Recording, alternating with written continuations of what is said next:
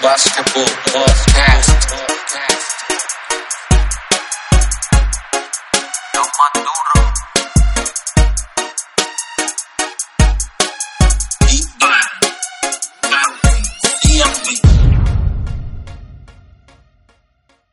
Saludos y bienvenidos a este podcast de Mundo Básquetbol, traído ustedes por Danuantari, Servicio de Naturopatía, donde cuentan con los siguientes profesionales de la salud: psicóloga, quiropráctico, nutricionista, masajista y naturópata.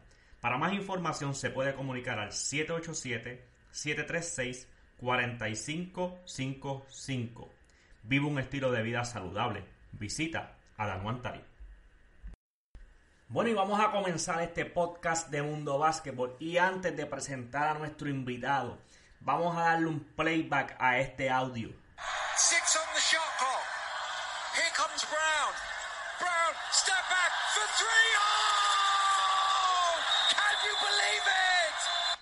Tremendo canasto, sumamente especial ese canasto para Puerto Rico y para Gary Brown. Bienvenido, Gary, ¿cómo te encuentras? Gracias, gracias. Es un placer siempre estar aquí hablando contigo. Bueno, aquí tenemos a Gary Brown, armador de la selección de Puerto Rico, quien milita en el BCN con los Atléticos de San Germán y participó en el baloncesto colegial con West Virginia. Eh, Gary, bienvenido. Gracias, gracias. Bueno. siempre estar Gary, te tengo que preguntar, ¿qué se siente ponerse esa camisa de la selección de Puerto Rico? Es un orgullo y es un honor y es un sueño hecho realidad, ya que cuando uno es joven uno siempre pues ve a los jugadores como Carlos Arroyo, José Juan Barea, Ticolín Ortiz, Larry Ayuso y todos esos estelares jugar y tú dices pues algún día yo quisiera estar ahí y, y- y ser parte de ese equipo. ¿En algún momento pensaste que iba a ser real esto? Sí, sí.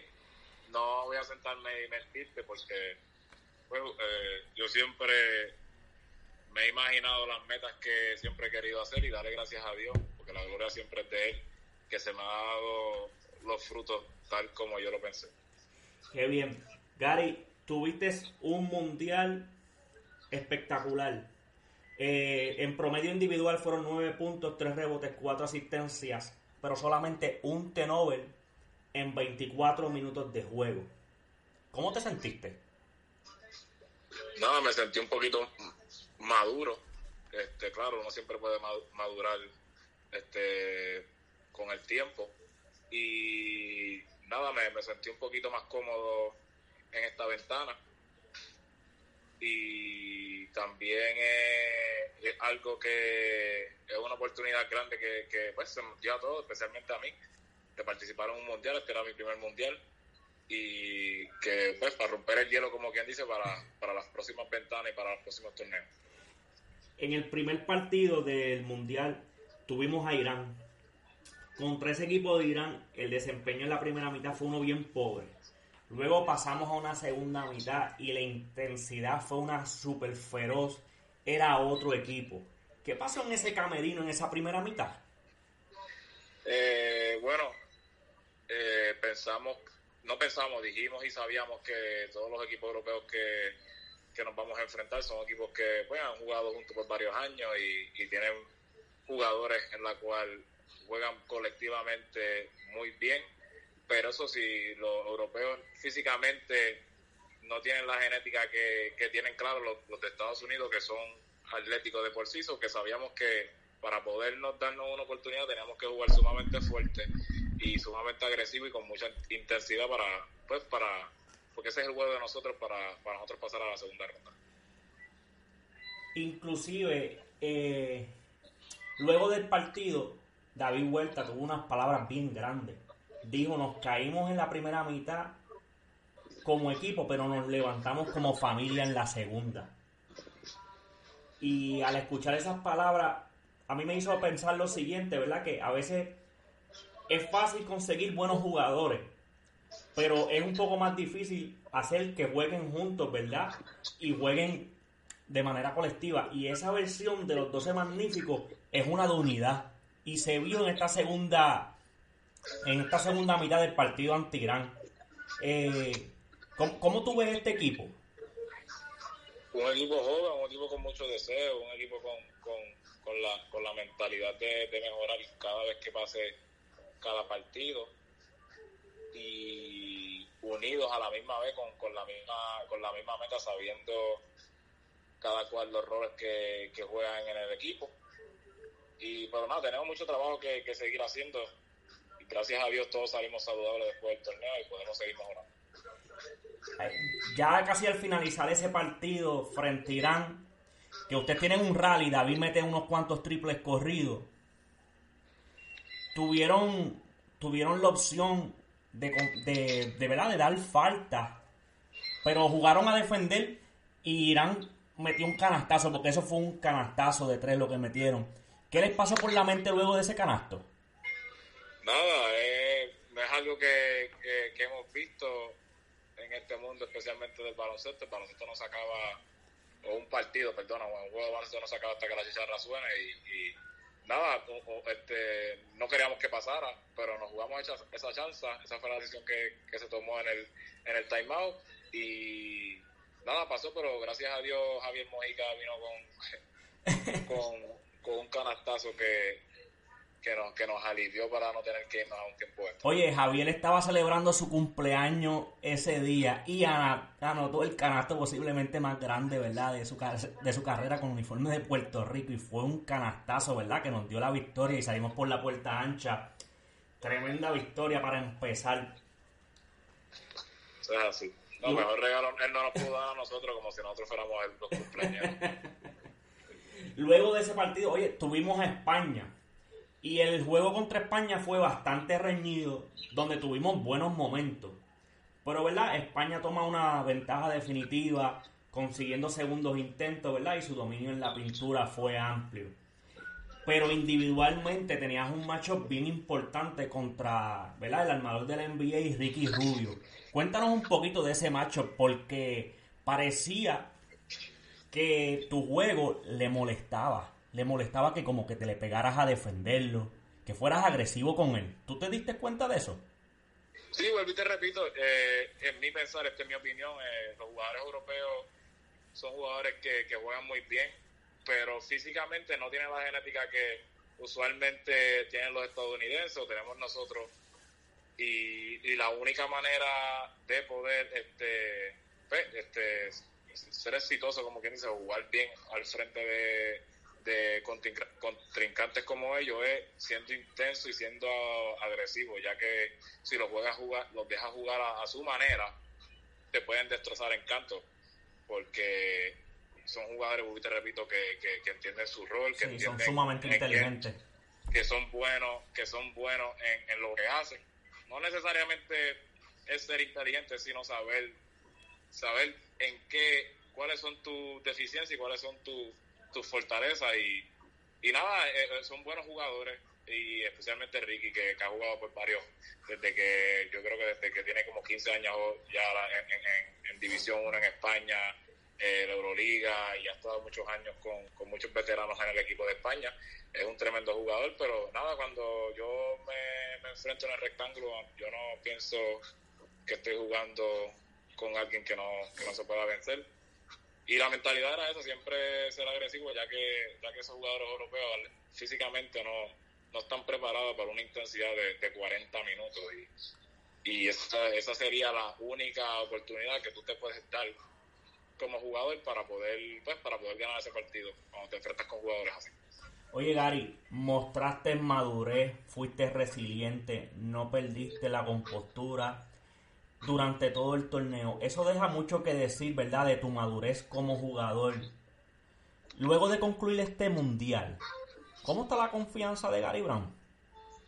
La confianza mía nunca se va en vano, ya que la gloria siempre es de Dios y, y yo siempre eh, nadie pone nadie nadie ni nada me puede poner los límites que yo puedo que yo puedo hacer en esta vida y mientras yo tenga a Dios a mi lado yo le voy a hacer frente a todo a todo lo que yo tenga y, y la confianza nunca se me va a ir yo soy un chico, yo estoy aquí hasta el sol de gracias a Dios, pero también por mi confianza y, y nada, es una oportunidad, todo, todo en la vida es de oportunidades y se, se dio la oportunidad y la supimos aprovechar y estamos agradecidos. No te puedo decir contentos porque claro, una vez ya tú, tú, tú pones el pie adentro de la puerta, te quieres quedar en la casa y, y- y seguir. Claro. Pero pues tenemos otras oportunidades en los próximos torneos como repechaje. Pero fue una, fue una participación excelente eh, en ese partido contra Túnez, ¿verdad? Era un partido, otro partido cerrado, súper emocionante. Y vamos, y le voy a volver a dar playback a este momento.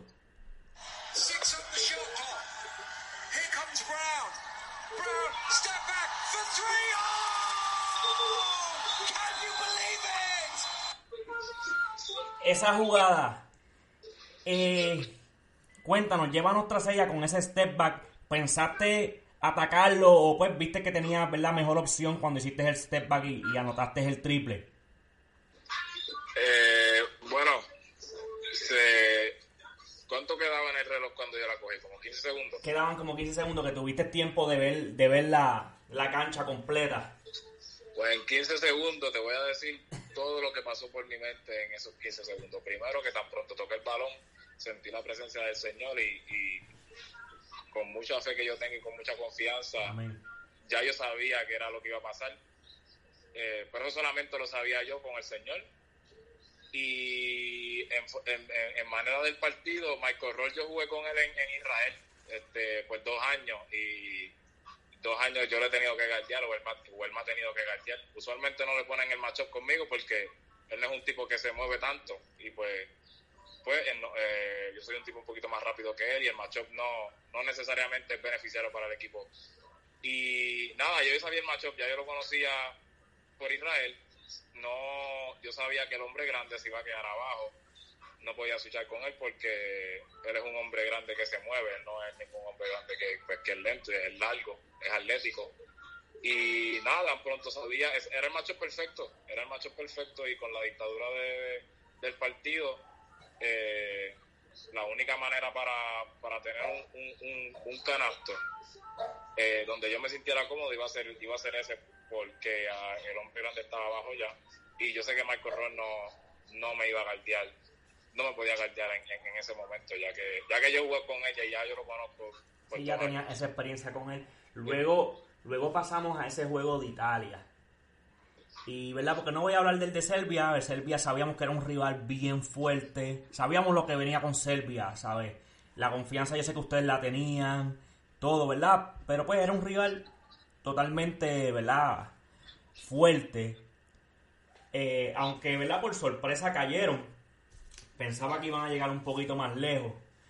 Pero después contra Italia tuvimos la, ¿verdad? casi la oportunidad de ganar, pero se nos escapó ese juego.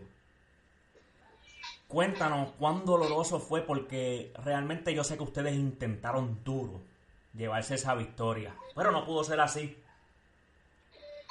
Eh, sí, claro, cada pérdida, ya sea con cualquier equipo, no necesariamente con sea el equipo no sea tan bueno, sea bueno, siempre una pérdida no, no, no va a ser agradable.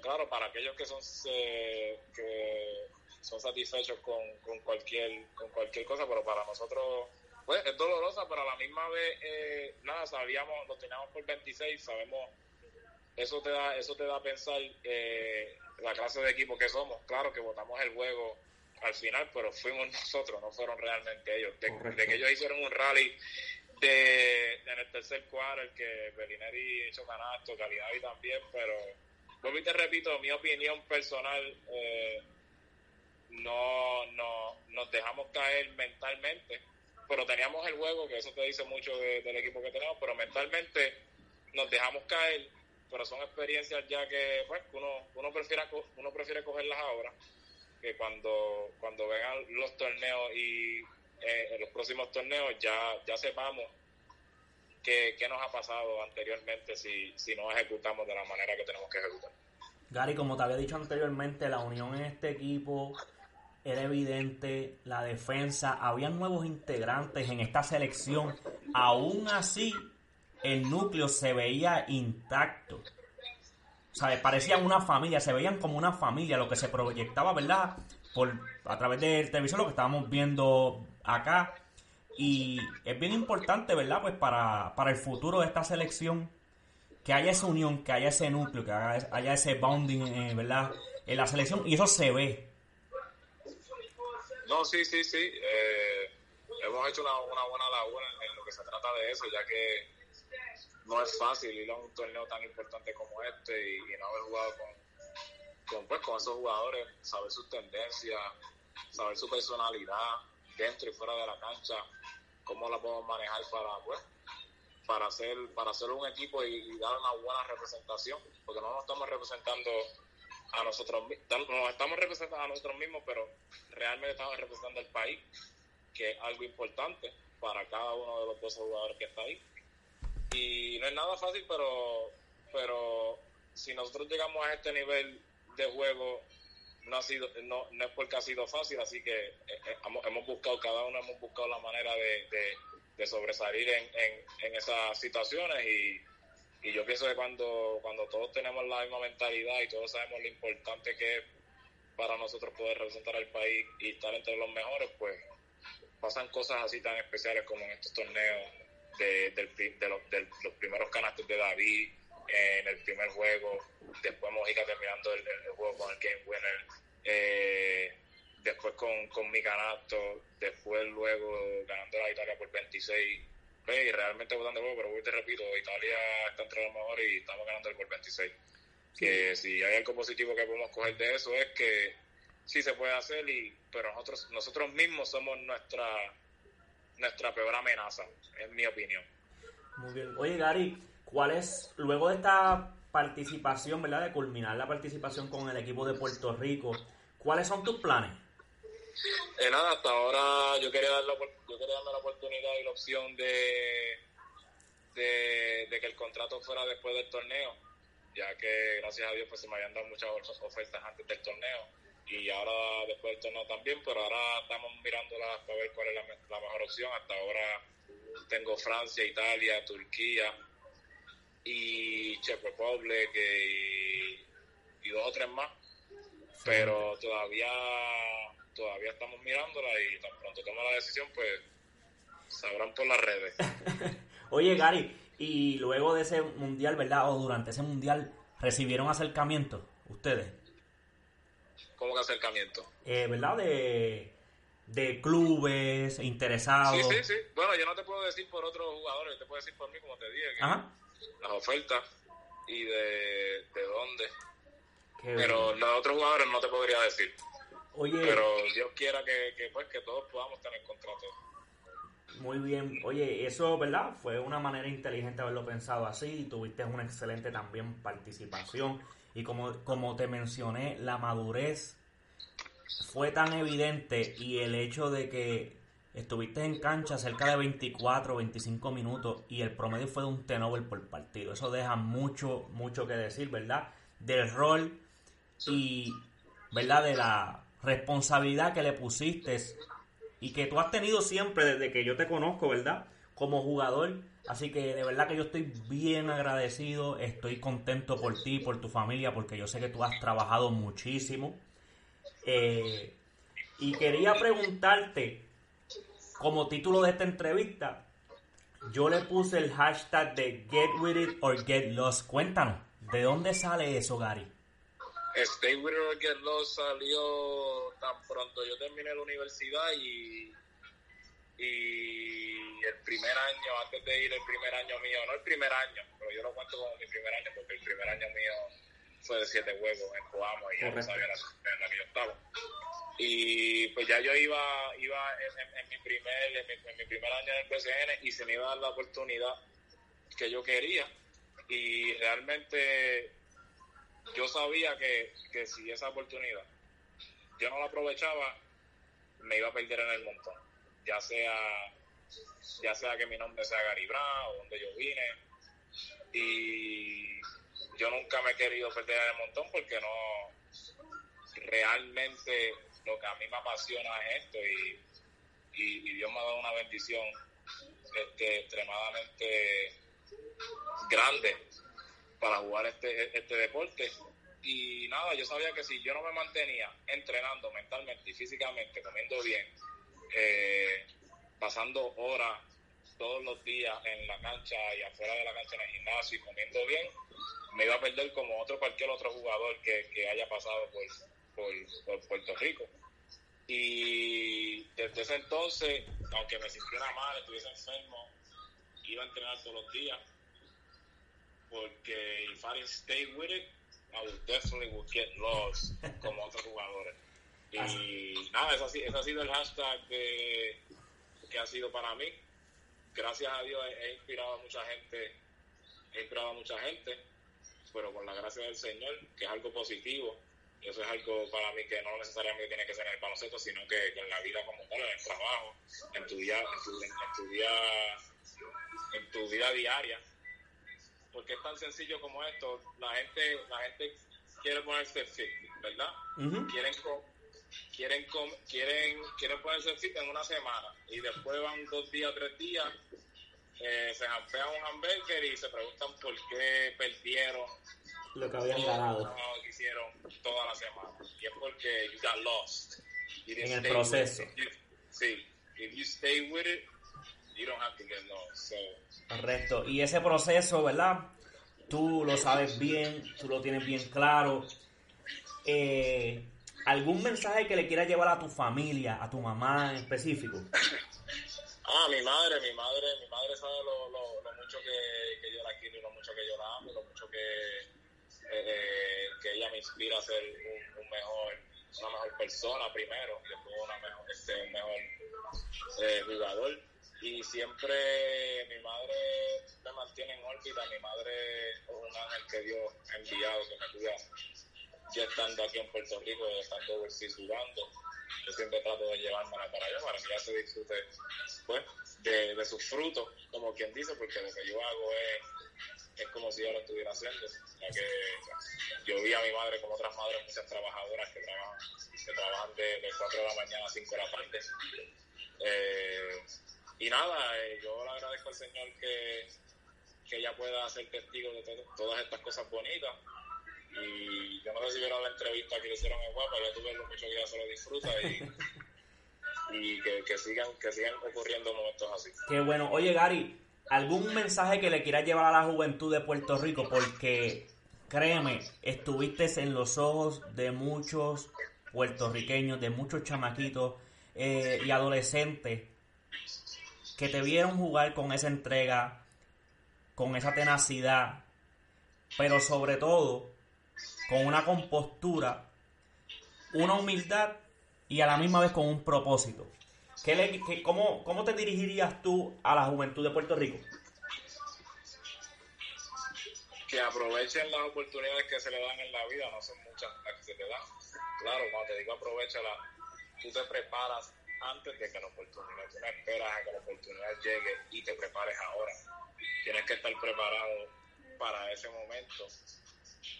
Eh, vívetelo, pero a la misma vez sabiendo que, que, que si sigues trabajando, ese no será ni, tu primero ni el último momento. Sigan trabajando, stay with it or get lost.